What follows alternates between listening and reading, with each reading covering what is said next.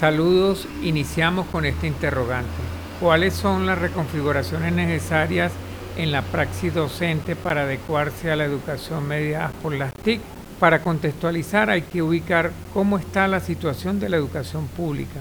Vale destacar al doctor en Sociología del Derecho de Sousa Boaventura en su exposición sobre la educación pública en el siglo XXI.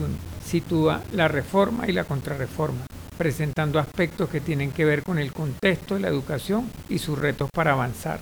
Para el autor, la evaluación empieza por la crisis que va a incidir en tres grandes áreas, la formación, investigación y extensión. En la formación hay una exigencia que no se puede olvidar, es la vinculación de la investigación y docencia.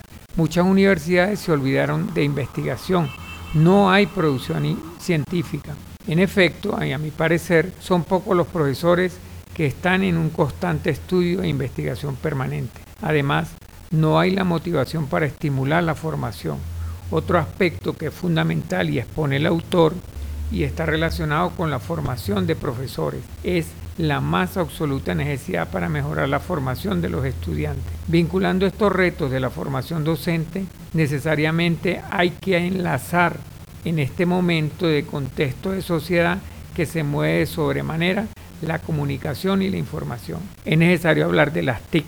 Para León Pacheco, 2017, las TIC son un conjunto de medios y herramientas tecnológicas de la comunicación y de la información que se pueden utilizar en pro del aprendizaje. Su gran facilidad para crear, procesar y difundir la información ha roto todas las barreras que limitan la, la, adquisición del conocimiento. En este sentido, los autores plantean que en Venezuela el sistema educativo exige enormes cambios significativos y las TIC presentan un apoyo tanto en los docentes como en los estudiantes. Es donde ambos tienen la posibilidad de manejar con más facilidad su labor educativa. En este sentido, es necesario orientar efectivamente la formación y el uso de manejo de las TIC en el entorno académico y social. También el uso y aplicación de recursos tecnológicos que contribuyan a la investigación y formación académica, que ayude en el aprendizaje.